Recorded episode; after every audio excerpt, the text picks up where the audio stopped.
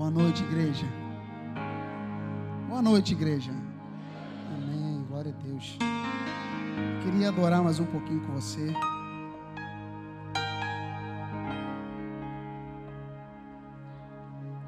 Queremos o teu nome engrandecer.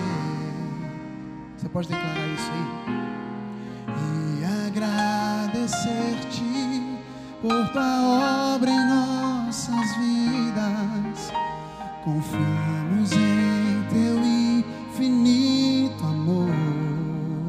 Pois só, pois só tu és o Deus eterno sobre toda a terra e céu. Declare que Ele é grande, que Ele é grande.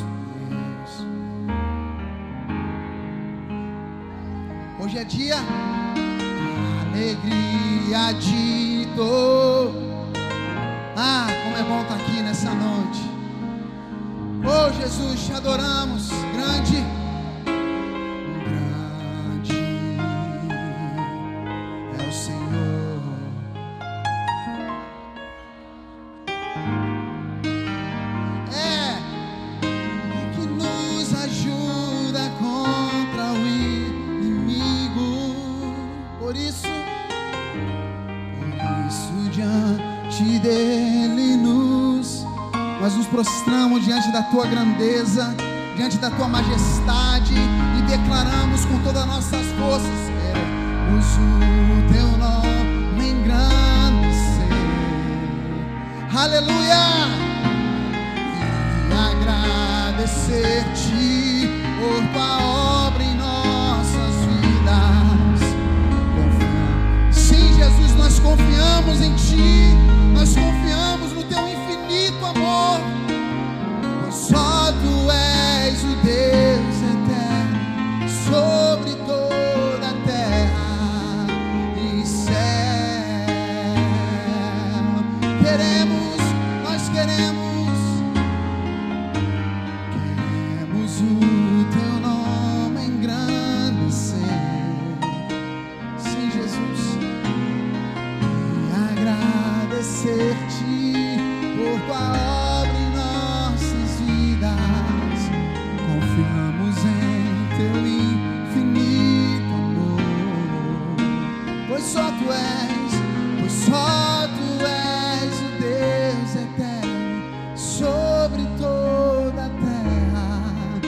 Só tu és o Deus eterno sobre toda a terra.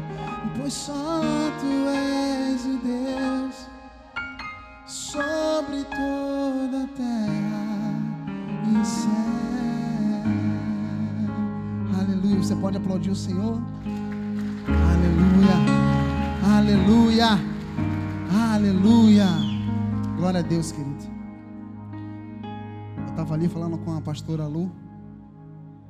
É, toda vez que a gente tem essa responsabilidade, responsabilidade de estar aqui, cara, eu parece que eu tô meio, meio bambo por dentro. Que responsabilidade estar aqui.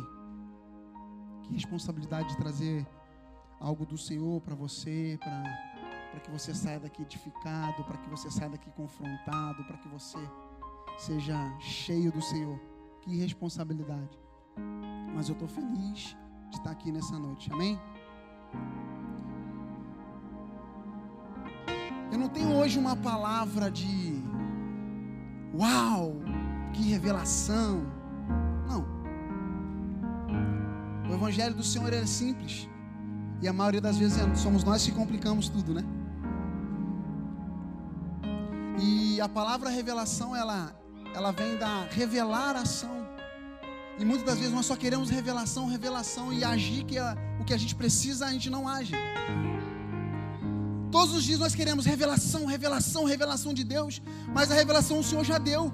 O que falta para mim para você agora é agir. O que falta para mim para você é tomar ação, é fazer aquilo que o Senhor já revelou para você. revelou para mim. Então hoje eu não tenho uma palavra de uau, que revelação para você, não. Uma palavra que o Senhor tem ministrado no meu coração é, cara, vamos seguir, vamos agir, vamos agir, vamos agir. É hora da gente. Não que eu não acredite na revelação, eu sou apaixonado pela revelação. O Senhor é uma fonte inesgotável.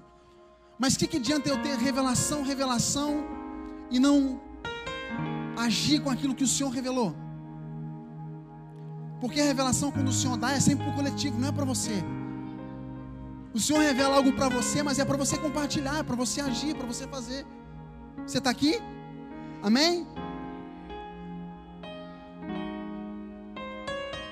E deixa eu te fazer uma pergunta. Essa água aqui é para mim? Pode ser.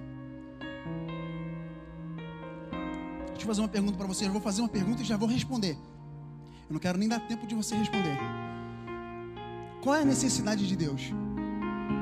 Eu vou responder para você: nenhuma.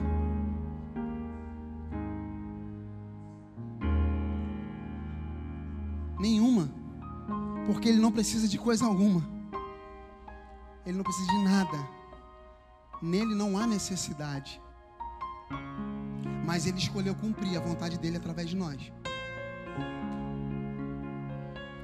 O Senhor ele não precisa de nada, mas Ele escolheu cumprir a vontade dele através da igreja, através de você, Alex, através de mim, através de você. Ele escolheu cumprir a vontade dele através de nós. E qual é a sua vontade? É a manifestação do reino dele. Essa é a vontade do Senhor. Que os filhos manifestem o seu reino. O pastor falou aqui sobre Romanos 8 que a ardente expectativa aguarda a manifestação de quem?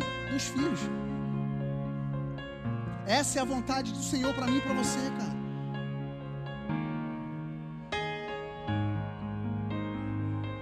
Mas, pastor, como manifestar o reino de Deus? Como eu faço isso? Romanos 12. E não sede, e não sede conformados com este mundo. Mas sede transformados pela renovação da sua mente, pela renovação do seu entendimento. Eu tenho a minha vida transformada, eu tenho a minha mente renovada, então eu passo a manifestar o reino de Deus.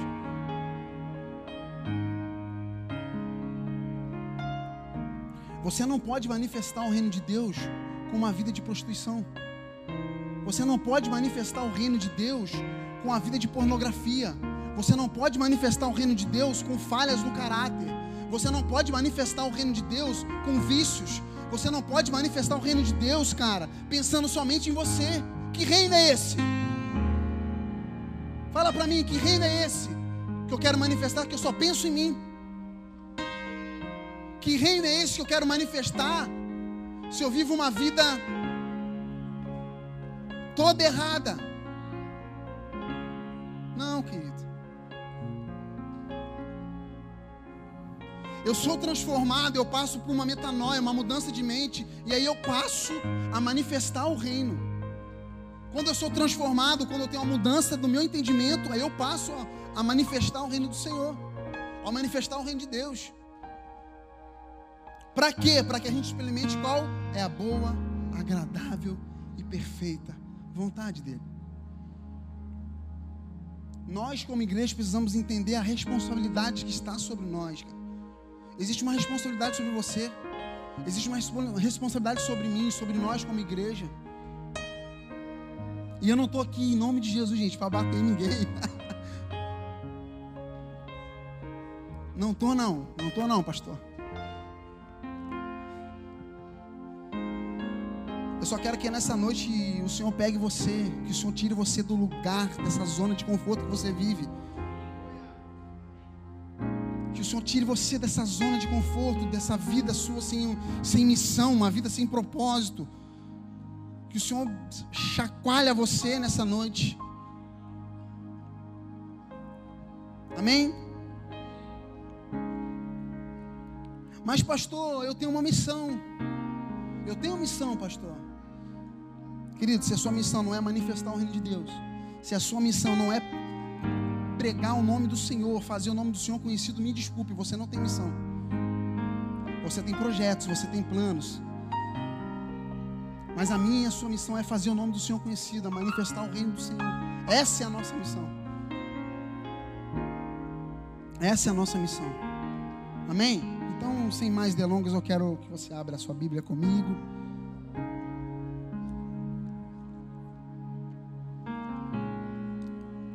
Vocês gostaram do sem mais delongas, né? O pessoal tá tudo rindo aqui, ó.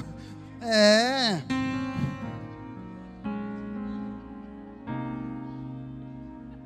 Abra sua Bíblia comigo, quero dividir com vocês que o Senhor tem ministrado nesses dias no nosso coração.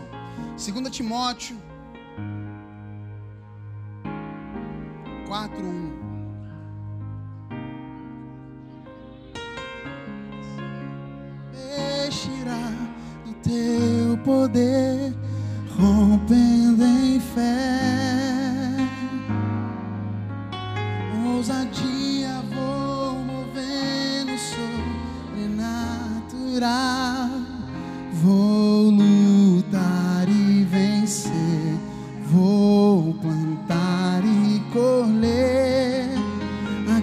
Dia vou viver rompendo em fé.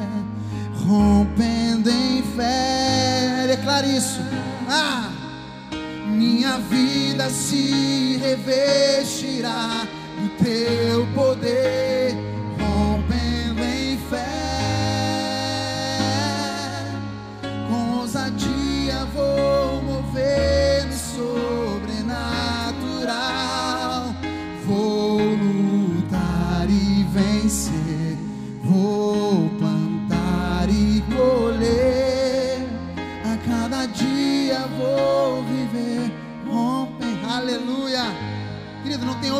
você viver a não ser assim. Rompendo em fé. Cada dia você vive rompendo em fé. Ah, meu Deus. 2 Timóteo 4, versículo 1 diz assim. Conjuro-te perante Deus e Cristo Jesus, que há de julgar vivos e mortos pela sua manifestação e pelo seu reino. Prega a palavra, insta, quer seja oportuno, quer não, corrige, repreende, exorta com toda a longanimidade e doutrina. Pois haverá tempo que não suportarão a sã doutrina, pelo contrário, cercar-se-ão de mestres segundo as suas próprias cobiças, como se como que sentindo coceiras nos ouvidos. E se recusarão a dar ouvidas à verdade, entregando-se às fábulas. Tu, porém, se sóbrio em todas as coisas, suporta as aflições, faze o trabalho de um evangelista, cumpre cabalmente o teu ministério. Só até aqui. Senhor, obrigado pela tua palavra, nós te adoramos nessa noite. Rendemos a ti a tua majestade, rendemos a tua grandeza. Não há ninguém como o Senhor, não há ninguém maior que o Senhor, e nós nos rendemos a ti nessa noite. Fala conosco, Jesus. Tua presença é real aqui e nós só queremos agradar ao Senhor. Nós chamamos e dependemos do Senhor. Nós dependemos do Senhor todos os dias. Nós chamamos em nome de Jesus que, que a tua palavra encontre, encontre em corações, Pai, férteis, para que ela possa, Pai, entrar e germinar e que ela possa dar fruto em nome de Jesus. Em nome de Jesus. Amém, queridos? Olha o que, que, olha que, que Paulo diz para Timóteo.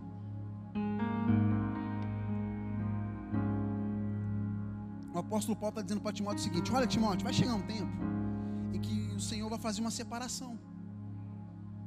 O Senhor vai fazer uma separação entre o santo e o profano, entre o justo e o injusto.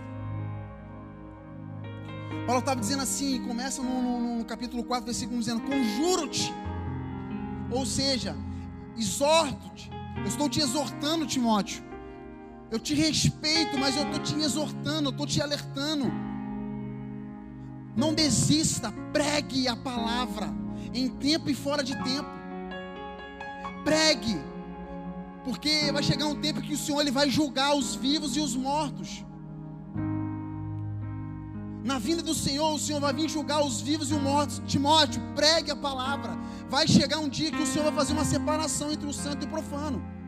entre o justo e o injusto. Então, Timóteo, pregue, pregue a palavra. Timóteo, mesmo que você tenha aflições, Timóteo, mesmo que você sofra, Timóteo, Timóteo, mesmo que você receba pesos de angústias, Timóteo, pregue a palavra. Pregue a palavra. Não pregue, Timóteo, o que você acha.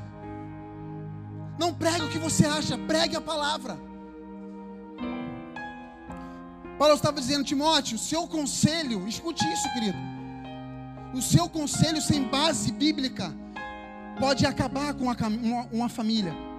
Timóteo, o seu conselho sem base bíblica pode acabar com um relacionamento, com um casamento, pode destruir um lar.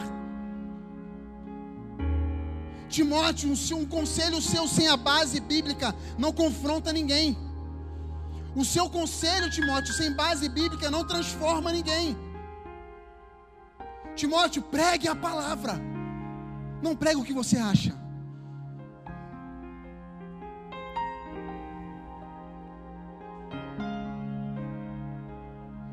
A minha vida e a sua vida, ela precisa ser baseada na palavra, querido. A nossa vida precisa ser baseada na palavra. E isso não é uma revelação. Isso não é uau, que palavra de revelação. Não. Isso é simples. O que falta para mim para você é só agir e viver isso. Mas eu estou falando, eu estou aconselhando o que Deus mandou. Não, querido. Não. Tu precisa falar e ter, ter base para você falar. Porque quando o Senhor fala contigo para você aconselhar, Ele vai te dar uma base. Você não vai falar do que você acha. Pregue a palavra em tempo, fora de tempo.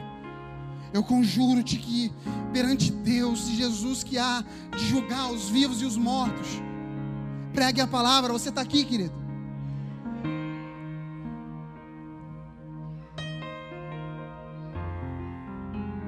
Pregue a palavra.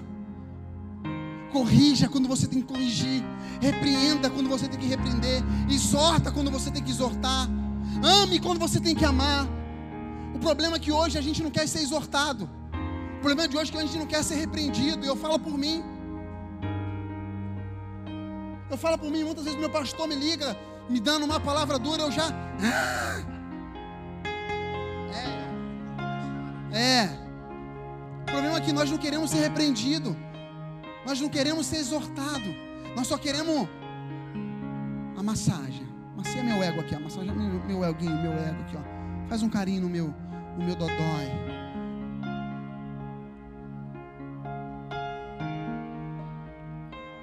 Timóteo, exorta quando tem que exortar, mas ame quando tem que amar. Confronte, pregue a palavra, Timóteo. Por que pregue a palavra? Porque virá um tempo, escute isso, porque virá um tempo em que não suportarão a sã doutrina. Virá um tempo em que vai haver coceira nos ouvidos.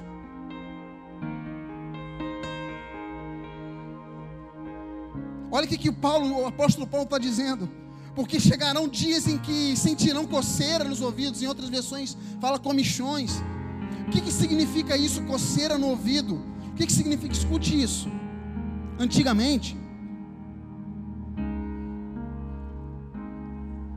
quando eu li isso, eu fiquei meio. Falei, coceira nos ouvidos? Como assim coceira nos ouvidos? E eu fui dar uma pesquisada. Antigamente, quando os pastores eles tiravam as ovelhas dos currais, do aprisco ali, para levar ela para o pasto, eles passavam óleo nas orelhas das, das ovelhas e passavam óleo. Por que, que passavam óleo? Pergunte para mim, por quê? Pergunte para mim, por quê?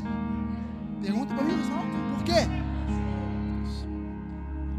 Porque na hora que elas estavam pastando, moscas, as moscas vinham e pousavam nelas, nas orelhas, e elas tinham que levantar a cabeça e sacudir para espantar as moscas. E como ela fazia isso, elas não comiam o suficiente para engordar. Por isso que o pastor passava óleo nos, ouvidos da, das, das ovelhas. A palavra Beuzebu em grego significa Deus das moscas. Mas, pastor, eu não estou entendendo. O apóstolo Paulo está dizendo que chegará um tempo que as ovelhas vão dar mais ouvidos às moscas, porque elas não vão estar ungidas. Chegará um tempo que elas não vão, elas vão ter comichões nos ouvidos, elas não vão dar mais ouvidos à sã, à sã doutrina, elas não vão mais ouvir a verdade. É por isso que antigamente os pastores passavam óleo nas orelhas, por quê? Porque quando elas iam para um pasto, o óleo não deixava as moscas chegar. E deixa eu fazer uma pergunta para você, querido. Já chegou o tempo, tem ovelhas que não está com os ouvidos ungidos. Existem moscas pousando nos ouvidos das ovelhas. E elas não conseguem mais comer, não conseguem mais se alimentar. E eu pergunto para você, o que, que você está ouvindo, querido? Está faltando óleo nos seus ouvidos? Pastor, então você está dizendo que eu, o senhor tem que me ungir? O senhor tem que passar óleo nos no meus ouvidos? Não, querido. Eu estou dizendo para você e para mim que nós precisamos do Senhor mais do que nunca. Nós precisamos da unção do Espírito Santo mais do que nunca. Senhor, unge os meus ouvidos para que moscas não pousem nas minhas orelhas.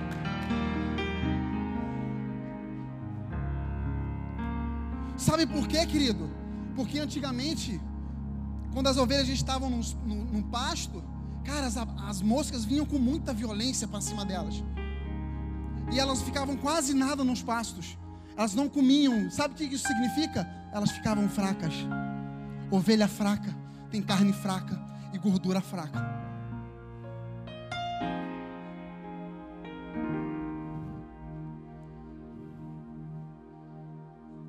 Nós precisamos da unção, do óleo do Senhor, para que a gente viva focado nele, para que a gente viva na plenitude do Senhor, para que a nossa vida seja, sabe, plena nele, para que a gente viva aquilo que ele chamou a gente para ser.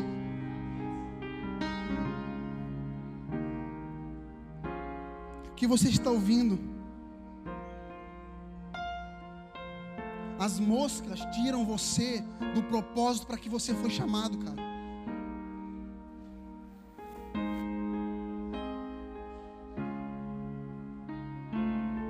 Moscas tiram você do propósito para que você foi chamado.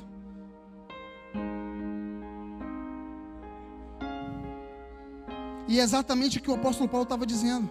Vai chegar um tempo que as ovelhas vão sentir coceiras, vão querer ouvir o que elas querem. Elas vão querer ouvir o que fazem bem para elas, não o que transforma elas. Vai chegar um tempo que elas vão só querer ouvir o que agradam não o que transforma.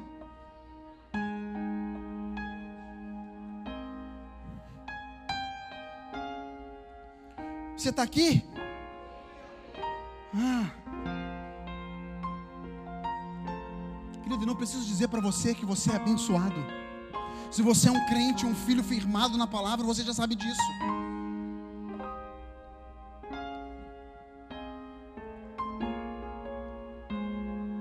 Capítulo 3 de Timóteo, olha só o que diz.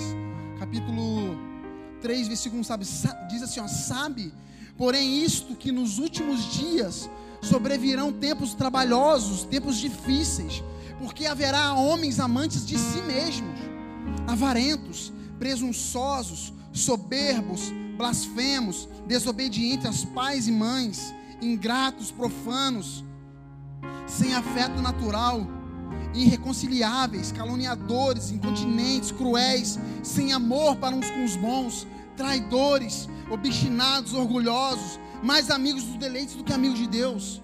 Olha o que, o apóstolo Paulo está dizendo. Deixa eu falar uma coisa para você. Será que só eu, é só no meu dia a dia que tem essa gente aí? Essas pessoas? Será que é só no meu dia a dia que encontro pessoas assim? Ou no de vocês também? Então, vou falar uma coisa para você: não se assuste, porque isso é a Bíblia. Não se assuste, porque isso é a palavra se cumprindo. Isso é a palavra, é a Bíblia acontecendo. Quantas pessoas ao nosso redor são assim?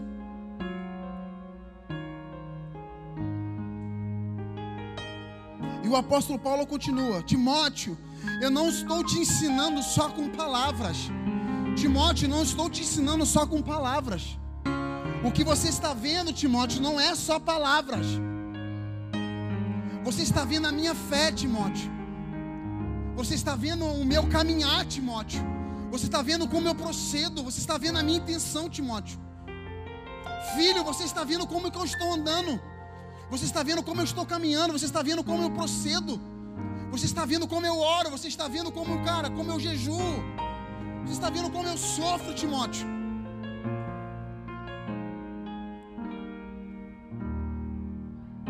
Você está vendo o meu exemplo. A gente costuma dizer, eu perguntei para minha esposa, a palavra ela convence, mas o que arrasta é o exemplo. A palavra, querida, ela convence você, mas o exemplo arrasta. Hoje o Hélio fez uma brincadeira com a gente ali fora, tivemos uma reunião, e ele falou algo para nós. Coloque a sua mão na bochecha. Ninguém ouviu a palavra, mas o exemplo dele, todo mundo seguiu. Porque o exemplo arrasta. O que você está fazendo, cara, com a sua vida? Aqueles que estão olhando para você, o que você está fazendo? O seu exemplo, cara, está arrastando multidões.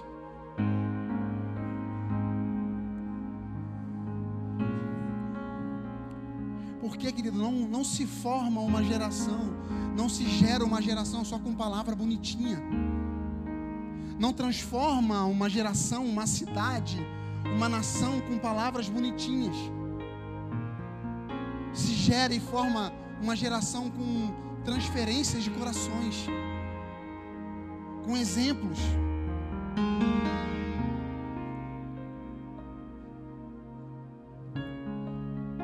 Sabe aquela oração que a gente faz?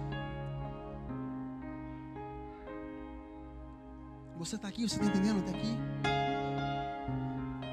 Sabe aquela oração que a gente faz? Senhor, venha a nós o vosso reino, seja feita a tua vontade. Deixa eu dizer uma coisa para você: não fique triste se algumas coisas começarem a acontecer na sua vida. Porque quando pedimos o reino, a vontade de Deus vem. E quando a vontade de Deus vem, e a vontade dele é feita, quando o reino vem, escute isso, vem com algumas leis. Vem com algumas leis. Porque todo reino possui uma lei. E o reino do Senhor não é diferente. Existem leis espirituais. E quando falo de leis, falo como, por exemplo, dar-se-vos a boa medida, recalcada, sacudida e transbordante. Falo da lei da perseverança.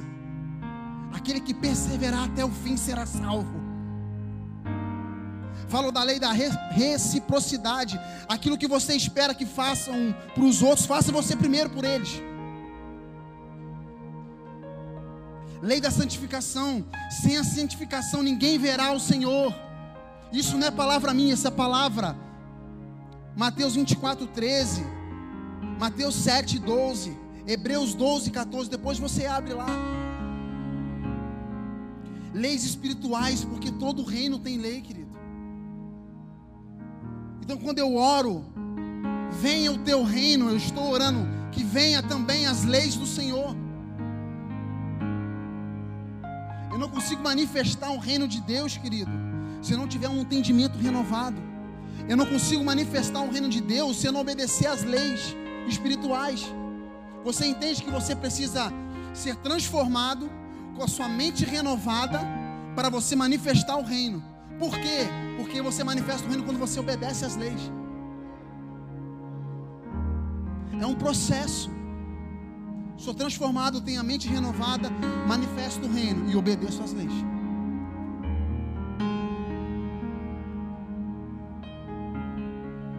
O Senhor quer que os filhos se manifestem. Porque ele tinha que fazer já foi consumado que ele tinha para fazer já foi consumado. O que resta agora é eu, você, como igreja, fazer aquilo que ele conquistou na cruz.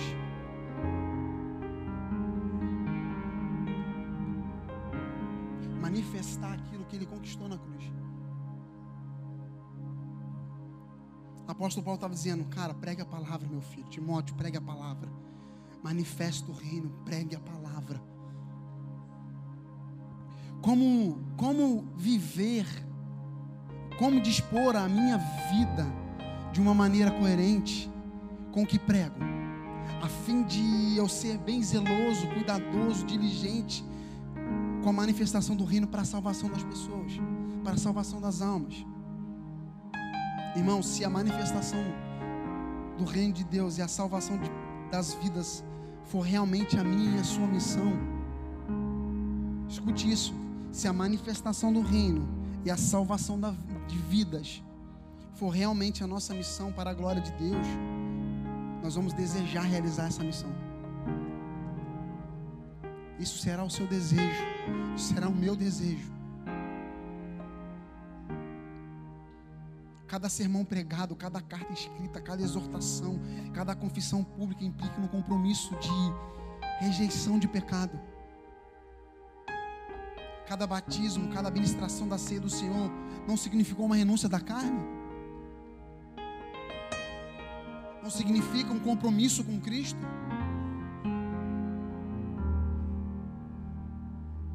Você não precisa de um púlpito, de um púlpito para exercer a sua missão. Eu não preciso de um púlpito para exercer a minha missão. Eu não preciso de um púlpito para exercer aquilo para aquilo que eu fui chamado. E você também não precisa. Você não precisa de um púlpito para manifestar o reino de Deus. E você precisa entender isso, porque a sua vida é um púlpito. É a sua vida que é um púlpito. Tudo que você faz transmite uma mensagem. Tudo que você faz na sua vida transmite uma mensagem. Tudo que você faz transmite uma mensagem.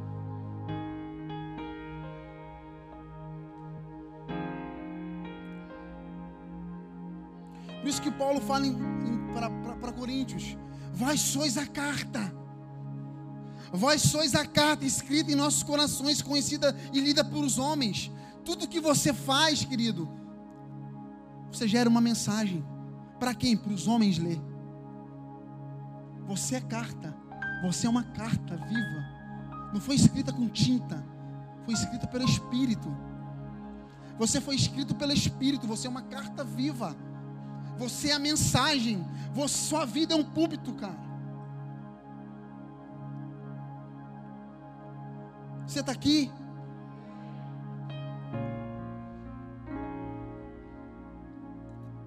Eu já contei isso aqui. Eu vou contar de novo. Eu gosto de histórias. Né? Eu gosto de história. Existia um reino. Escute isso. Existia um reino. E nesse reino existia, morava um alfaiate. E esse alfaiate ele compra um livro. Só que nesse livro revelava um mapa de um tesouro. E que quando ele acabasse de ler o livro, ele ia encontrar o tesouro. Entenderam? Aquele tesouro seria revelado. Quando ele terminasse de ler o livro, aquele tesouro seria revelado. E ele começou a ler o livro e o livro, o livro era cheio de enigmas. O livro era bem difícil, cheio de enigmas. E ele se envolveu tanto com o livro, se envolveu não, se comprometeu com o livro. E ele começa a ler o livro, um livro cheio de enigmas, e apesar de ele ser um alfaiate bem simples, ele se torna um especialista em enigmas porque ele se comprometeu tanto com aquele livro que ele se tornou especialista. Ao ponto do rei, obrigado, querido. Ao ponto do rei chamar ele para ser intérprete dele.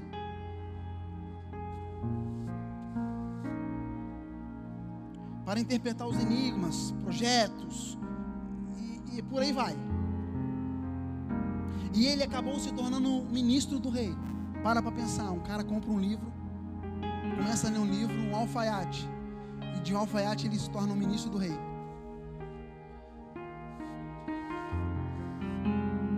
Existe uma diferença entre você se envolver e você se comprometer. O cara se comprometeu tanto com o livro que ele de alfaiate ele se tornou ministro. E deixa eu dizer uma coisa, não se escandalize que eu vou dizer. A galinha ela coloca o ovo, ela se envolve e coloca o ovo. o porco ele se compromete, morre e dá o bacon. Toda vez que você se compromete, você renuncia algo da sua vida. Você renuncia algo da sua vida, você, ou você renuncia a própria vida por uma causa.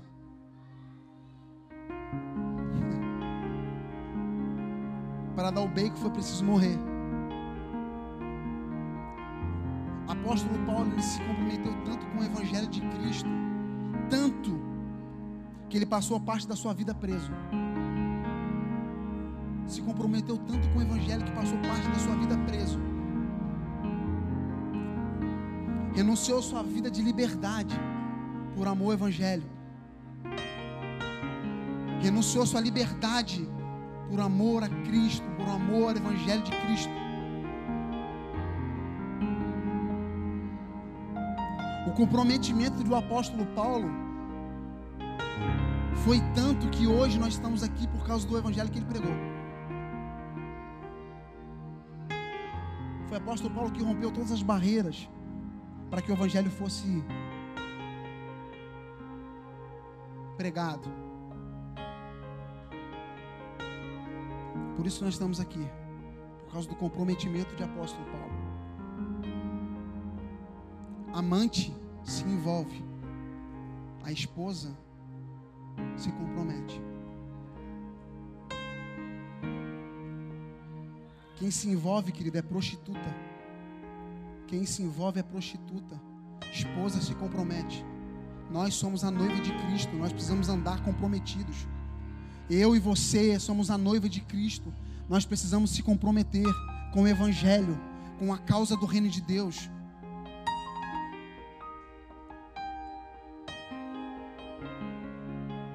Nós precisamos se comprometer, lutar pela causa, gastar tempo pela causa,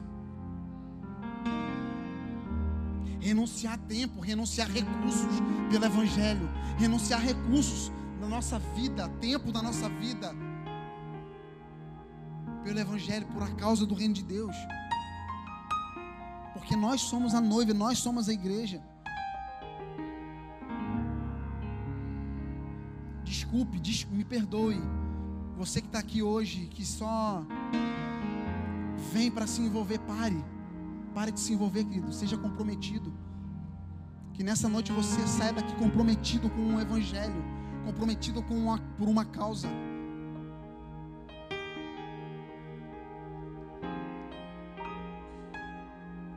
Para de se envolver, se comprometa. Amém? Amém? Deixa eu continuar a história. Então ele acaba terminando de ler o livro, tornou-se ministro do rei, só que ele estava doido para descobrir ele continuou lendo o livro, se tornou ministro do rei. E quando ele estava louco para terminar o livro, porque, pô, eu vou descobrir onde está o tesouro e tal, eu vou ficar extremamente rico. Porque o mapa revelava o tesouro. Quando ele chega na conclusão do livro, ele descobre que não tem nenhum tesouro. ele se tornou o tesouro. De um alfaiate ao ministro do rei. E a vida com Deus é assim, querido. Deixa eu dizer uma coisa para você. Quando você se compromete, você não vive mais a vida que você vivia. A vida com o Senhor não é diferente. Quando você se compromete, você não vive mais a vida que você vivia. Você torna um tesouro para o Senhor.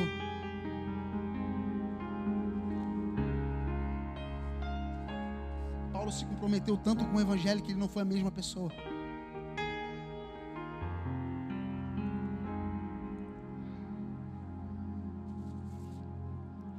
vejo Paulo, eu não vejo Paulo escrevendo cartas de murmuração, reclamando da sua vida, pelo contrário, ele tinha prazer. Timóteo, eu estou aqui, sofrendo, preso. Cara, mas é amor, por, é por amor ao Evangelho, é pelo, por amor a Cristo. Eu não vejo Paulo murmurando, reclamando da vida. Pelo contrário, eu vejo ele dando graça pelas aflições.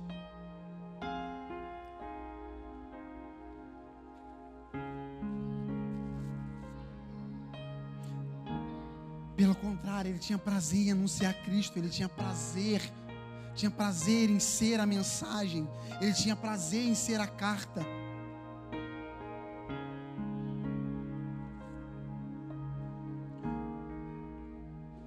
Você se compromete, você morre para a sua vida e descobre o tesouro que você é.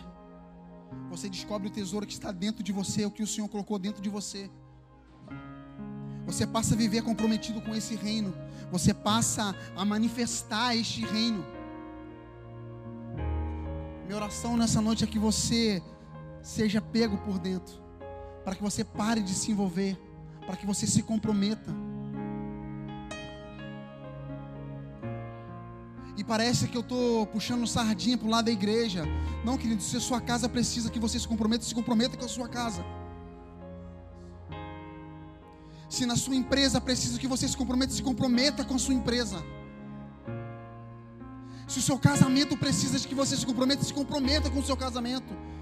Se o seu chamado precisa que você se comprometa, se comprometa com o seu chamado. Pare de se envolver, porque quem se envolve é prostituta.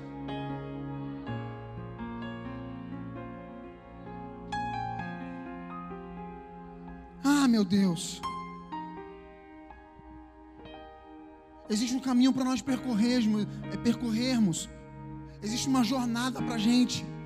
E é nesse caminho, é nessa jornada que nós vamos sendo transformados. É nesse caminho que nós vamos sendo edificados.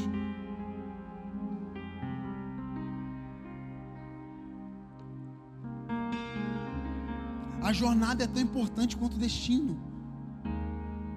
A jornada ela é tão importante quanto o destino. Por isso que Jesus disse, cara, eu sou o caminho, eu sou a verdade e a vida. O destino é a vida. O início é o caminho, mas a jornada é a verdade. O objetivo não é apenas chegar em algum lugar, mas é ver a transformação quando nós estamos no caminho. É na verdade que nós somos transformados, é na verdade que nós somos libertos. Conhecereis a verdade, a verdade vos libertará. É ver a transformação das nossas vidas na jornada. É ver o seu caráter sendo transformado na jornada. No caminho. Nós precisamos ser transformados na jornada.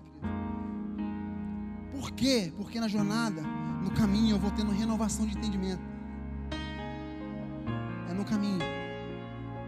É na jornada que eu vou manifestando o reino. É na jornada que eu vou me comprometendo. É na jornada que eu vou anunciando o evangelho. É na jornada que eu vou pregando Jesus. É na jornada que eu anuncio Cristo.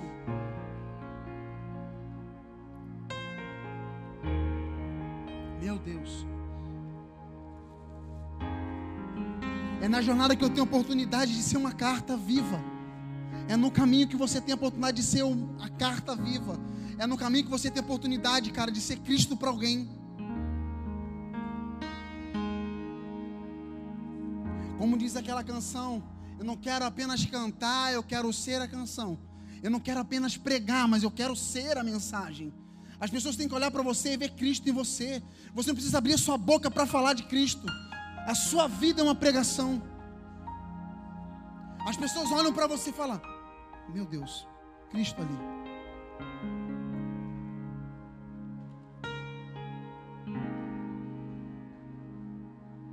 A jornada é tão importante quanto o destino.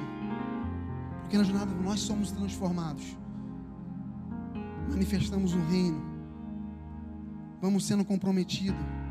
A jornada não deixa mais você viver a vida de Zeca Pagodinho, deixa a vida me levar.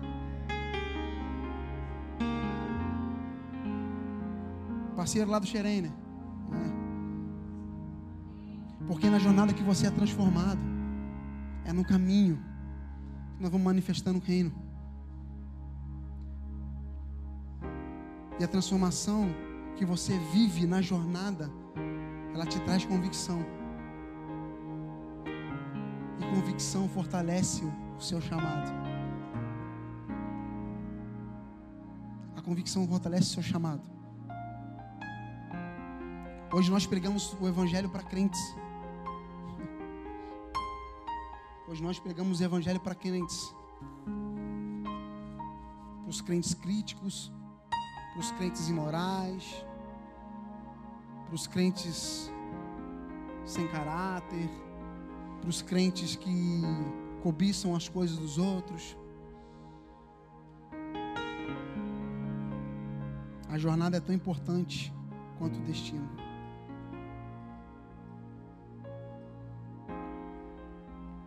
É no caminho que nós somos transformados para o destino. qual o seu destino? Qual é o meu destino? É vida eterna. Palavra fala que o homem que medita de dia e noite na lei de Deus é como uma árvore plantada junto a um ribeiro. Ele traz fruto na estação certa e as suas folhas não murcham.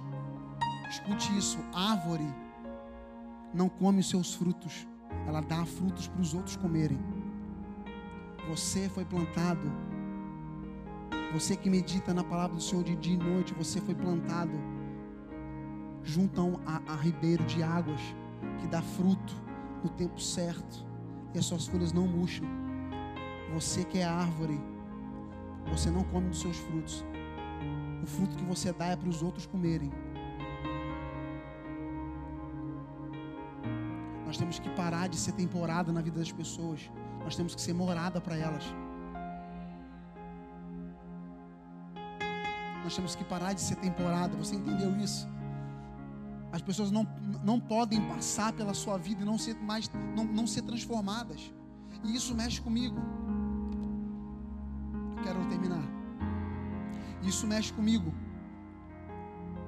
Quando eu tinha muitos anos atrás, né? Porque poucos anos atrás, porque eu sou novinho, né? Eu ia falar muitos, mas eu trabalhava numa empresa reprográfica barrense, lá em Volta Redonda, lá no Rio de Janeiro.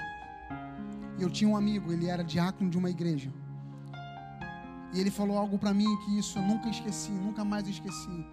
Ele falava assim para mim, Fabinho, se eu passar pela sua vida e eu não mexer um pouquinho com ela, não adiantou nada você passar pela minha vida. Não deixe ninguém passar pela sua vida e não ser transformado, querido. Não deixe ninguém passar pela sua vida, pela sua casa e não ser transformado.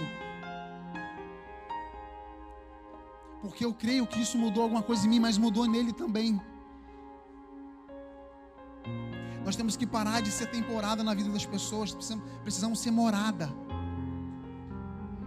Eu não posso passar pela sua vida, Alex, e não mexer com a sua vida. Você não pode passar pela minha, cara, e nada modificar. Preciso aprender alguma coisa com você e você aprender comigo. Eu preciso edificar a sua vida e você edificar a minha. Que manifestação de reino é essa? Que é só eu? Não, querido. O Senhor aguarda com expectativa a manifestação dos filhos. Paulo está dizendo: Timóteo, pregue a palavra.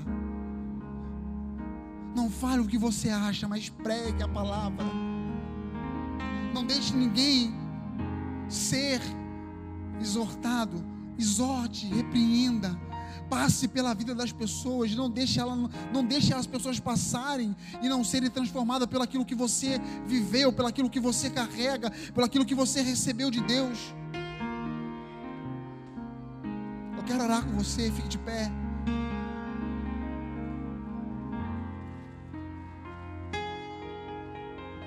Oh Jesus. Não sei como você está, como você entrou, como você tem vivido esses dias. Não sei como você tem vivido esses dias. Mas deixa eu dizer uma coisa para você. O Senhor, a minha esposa sempre diz isso: o Senhor é soberano sobre todas as coisas. Nada foge do controle de Deus. Nada foge do controle do Senhor. Deixa eu falar uma coisa para você. Pessoas vão vir até você. E não deixe as pessoas passarem e não serem transformadas através da sua vida. Fique atentos. Fique atentos, vão chegar pessoas para vocês, perto de vocês que precisam de ouvir uma palavra, que precisam de olhar para você e ver Cristo em você. Não perca a oportunidade no caminho de transformar alguém. Não perca a oportunidade no caminho de ser irmão para alguém. Não é você dar sermão, é você ser irmão para alguém. Eu quero orar por você. Coloque a mão no seu coração. Pai, em nome de Jesus, nós te agradecemos aqui, Senhor, nessa noite. Te pedimos, Senhor, que que toda que toda angústia, que toda palavra que recebemos, Pai, que nos coloque em lugares que não seja o Senhor, Pai. Em nome de Jesus, nós lançamos essa palavra por terra agora. Porque nós somos os teus filhos. O Senhor nos chamou para uma missão, o Senhor nos chamou para um propósito. E nós queremos, Pai, em nome de Jesus, fazer o teu nome conhecido. Nós não queremos, Pai, falar o que achamos, mas nós queremos pregar o teu evangelho nós queremos pregar a tua palavra, nós queremos ser a carta viva, nós queremos ser a mensagem. Deus, em nome de Jesus, unge os nossos ouvidos para que moscas não atrapalhem o nosso propósito. Unge, Deus, os nossos ouvidos para que moscas não atrapalhem a gente, Deus, de se alimentar daquilo que é verdade. Nós queremos, Pai, viver a tua verdade. Nós queremos comer a tua verdade, comer a tua palavra. Não, Deus, nós não, não queremos dar ouvidos às moscas. Nós não queremos dar ouvido a palavras que não sejam a tua verdade. Que a tua palavra tenha peso sobre nós. Que a tua palavra tenha peso sobre nossa vida. Pai, em nome de Jesus. Em nome de Jesus, Pai. Em nome de Jesus. Em nome de Jesus.